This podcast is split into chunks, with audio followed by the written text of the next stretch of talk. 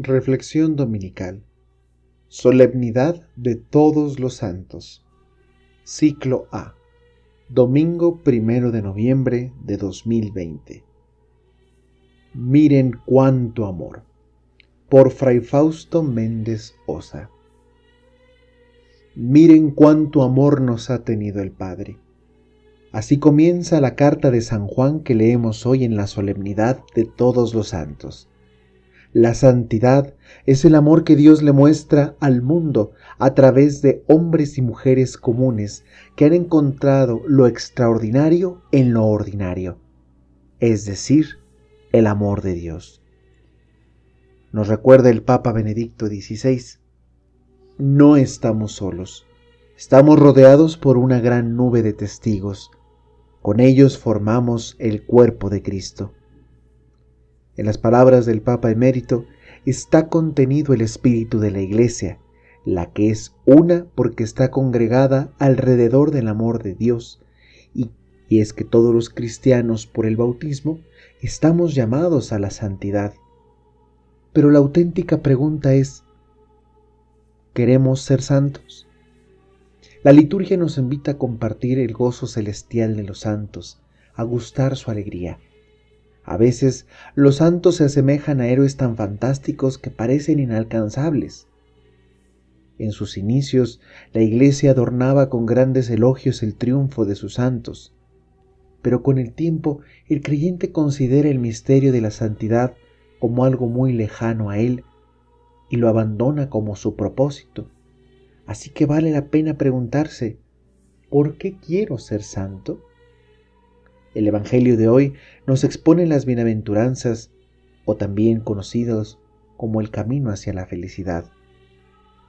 Para quien no cree, el llanto, la persecución o la dificultad no parecen formas de felicidad.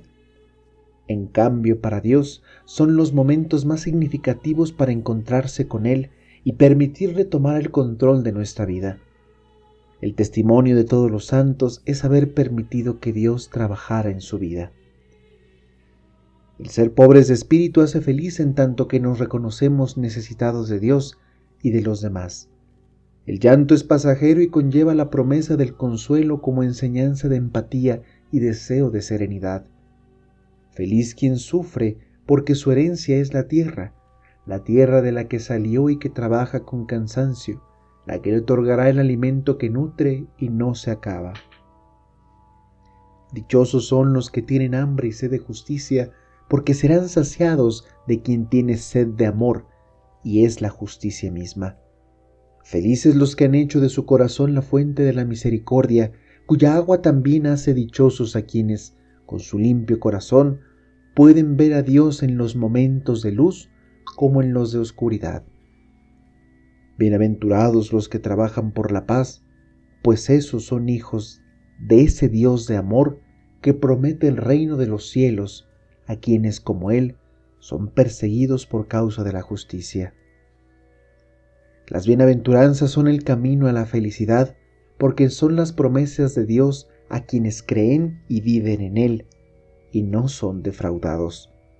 El amor de los santos nos enseña a confiar y entregar nuestra vida en sus manos, permitirle a Dios ser Dios a su manera, en cada persona, y así esta es la clase de hombres que busca el Señor, como cantamos en el Salmo de este día. Todo el que tenga puesta la esperanza en Dios se purifica a sí mismo. El santo espera no las consolaciones del mundo, ni siquiera las de Dios. Los santos esperan al Dios de las consolaciones, al amor que los hizo dar su vida según su propia vocación los santos apóstoles que siguieron a Jesús y cumplieron su voluntad, dando su vida por el Evangelio.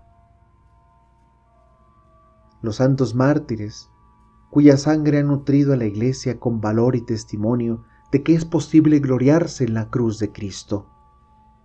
Los santos suelen ser también papas, obispos, sacerdotes, pastores que consagraron su vida a guiar, proteger y amar al pueblo de Dios con su ministerio obras y enseñanzas.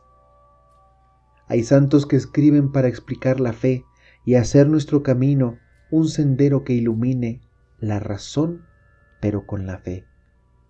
Hay santos alegres cuya sonrisa ilumina los días de los tristes, anima a quienes tienen dificultades y disipan los miedos de seguir a Cristo. Santas con velo, santos con hábito, consagrados cuya obediencia fiel es la esperanza del Evangelio que ilumina y refresca al mundo. Santos y santas hay que consagraron su virginidad por el reino de los cielos, entregando, dándose a sí mismos por completo en amor y en el cuerpo. Mayor número de santos de aquellos santos matrimonios que nutren a sus hijos con la fe de la Iglesia, con el testimonio del amor que es capaz de superar los problemas y de vivir el compromiso de un amor para toda la vida. Nos enseña el Papa Francisco. Los santos que han llegado a la presencia de Dios mantienen con nosotros lazos de amor y comunión. Ellos, los santos, son nuestros maestros en el camino de la fe, son quienes han contemplado al amor en el día a día de su vida y nos lo han dado a conocer. La santidad que hoy celebramos es la que todos deseamos, la que necesita nuestro corazón, pero cada uno según Dios lo haya llamado a ser su testigo y servidor. Los santos son apóstoles del amor y su veneración nos permite comprender que todos estamos llamados a encontrarnos con Dios.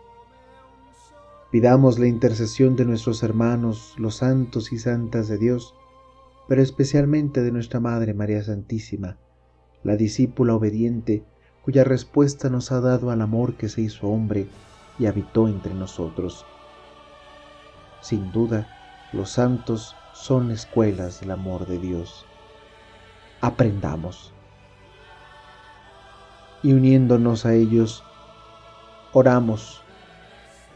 Te rogamos, Señor, que por las súplicas de tan numerosos intercesores nos concedas la abundancia de tu gracia. Dios contigo, conmigo, con nosotros. Bienaventurado domingo y feliz día de todos los santos.